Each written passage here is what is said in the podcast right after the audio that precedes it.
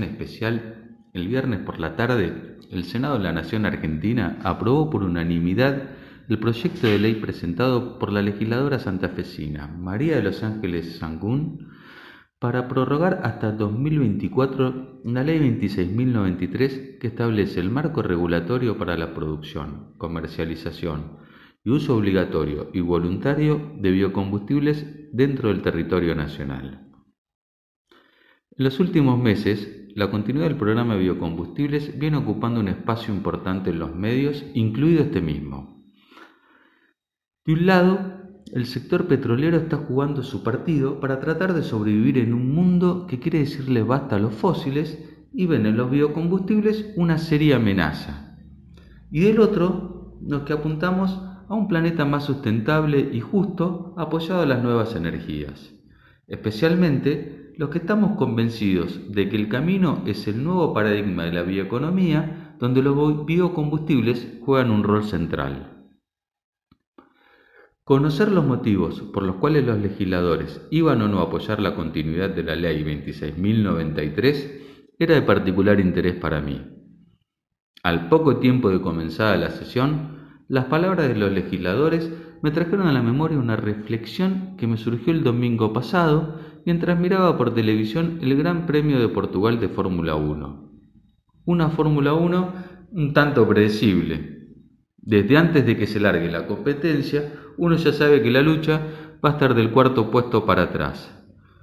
En el último escalón del podio va a estar el holandés Verstappen con su Red Bull y delante de él los dos Mercedes.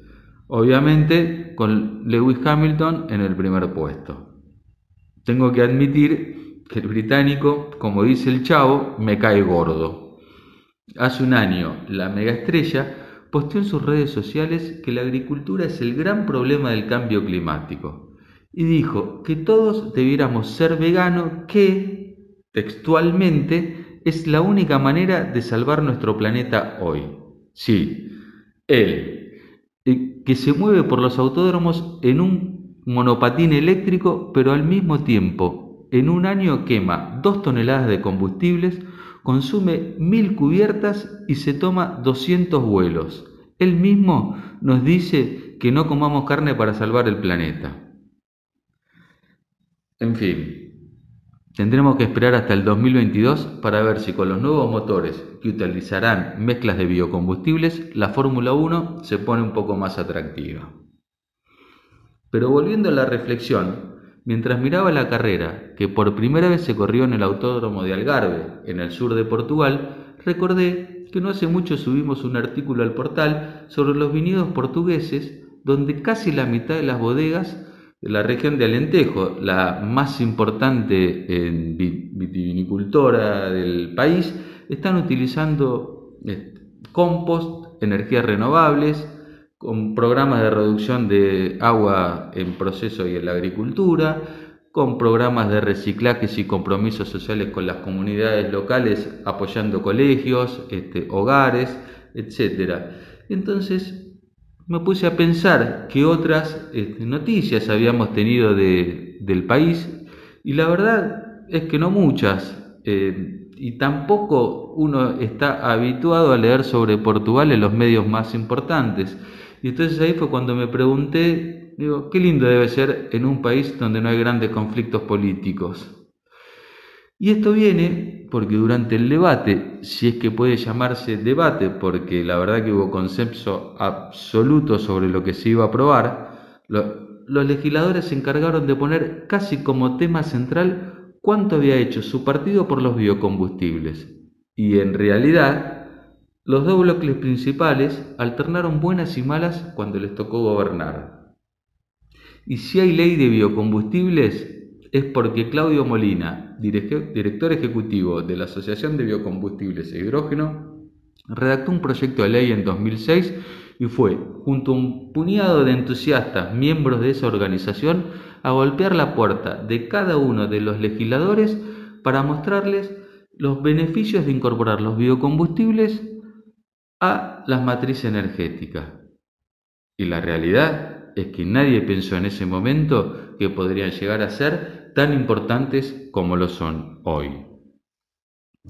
Pero más allá de eso, es sumamente rescatable que durante el debate los 14 senadores que tomaron la palabra le dieron un fuerte respaldo a los biocombustibles y todo lo que de ellos deriva, como la mitigación de gases de invernadero, la creación de nuevas empresas, el agregado de valor, la federalización de la economía, la creación de pymes, las nuevas industrias aguas abajo que fueron surgiendo, el ahorro y la generación de divisas por sustitución de importaciones de fósiles y exportaciones de biocombustibles y todo lo que venimos escribiendo en este portal domingo a domingo. Y también hubo coincidencia en que es necesaria una nueva ley que cree una política de estados a favor de los combustibles biológicos. Pero quisiera detenerme sobre algunos puntos que fueron expuestos por algunos legisladores. El primero tiene que ver con un planteo del senador por la provincia de Jujuy, Guillermo Snopek, quien se refirió a que el maíz debe ser destinado al alimento de los argentinos. Yo creo que el hambre de los argentinos poco tiene que ver con que el maíz se utilice para los biocombustibles. Tan solo un millón y medio de toneladas de las más de 50 que se producen en el país se destina a biocombustibles. Y si fuera así, las más de 60.000 hectáreas que se siembran en Jujuy con caña de azúcar debieran destinarse entonces a la producción de proteínas, pero ni siquiera tiene sentido esta discusión.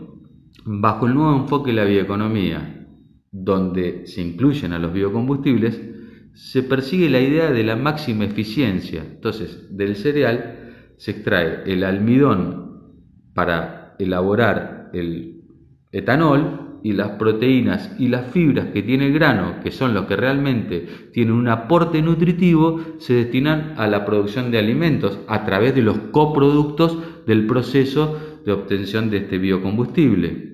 Por eso es que no tiene sentido el debate de alimentos y energía que fue planteado en la década del 90 y que ya ha quedado obsoleto. Hoy ya no se habla más de eso. Hoy se habla de lo que se conoce en inglés como las tres Fs, eh, son Feed, Fuel and Fiber, que es alimento, energía más fibras. De hecho, el senador por Salta, Juan Carlos Romero, en el mismo debate, habló de la necesidad de impulsar la producción de etanol de maíz en el norte, donde hay un enorme potencial para producir este cereal, pero el elevado costo logístico de trasladar la cosecha hacia el puerto para su exportación hace que el cultivo de este cereal sea inviable. De forma más o menos similar, la senadora por Buenos Aires, Gladys González, pidió ser más ambiciosas en temas ambientales y habló del uso del suelo, de los biocombustibles de segunda y tercera generación que no utilicen materias primas derivadas de cultivos cuyo fin sea la producción de alimentos hasta tanto lleguemos a la movilidad eléctrica. Y aquí cabe la misma observación que en el caso anterior, y me puedo referir también a la soja, donde una tonelada de grano entrega 800 kilos de harina con 45% de proteína y 200 kilos de aceite. Entonces, más o menos la cuarta parte de ese volumen de aceite producido en el país es lo que termina en biodiesel. Y parte de la glicerina, que es un coproducto de la elaboración de biodiesel, se utiliza como insumo para, para elaborar otros alimentos. Este, mientras que la otra parte de la glicerina va para reemplazar eh, insumos fósiles en cosméticos, medicamentos y productos químicos. Entonces, eh, y al pensar en un futuro de la movilidad que sea exclusivamente eléctrica, es no entender la real dimensión de lo que significa la movilidad sostenible, porque está completamente demostrado que este, es mucho más eficiente un ser vivo, un vegetal, para este, capturar la energía del sol a través de la fotosíntesis y producir combustibles que lo que puede producir un, o lo que puede absorber del sol y entregar energía una célula fotovoltaica.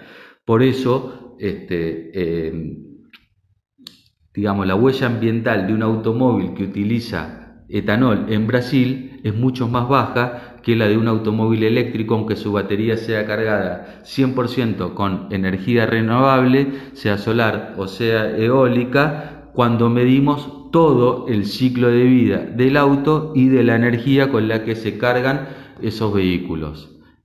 Y eso está ampliamente demostrado. Y ni hablar cuando se combina eh, la tecnología Flex Fuel con este, la tecnología de motores híbridos que reducen este, aún más el consumo de combustibles.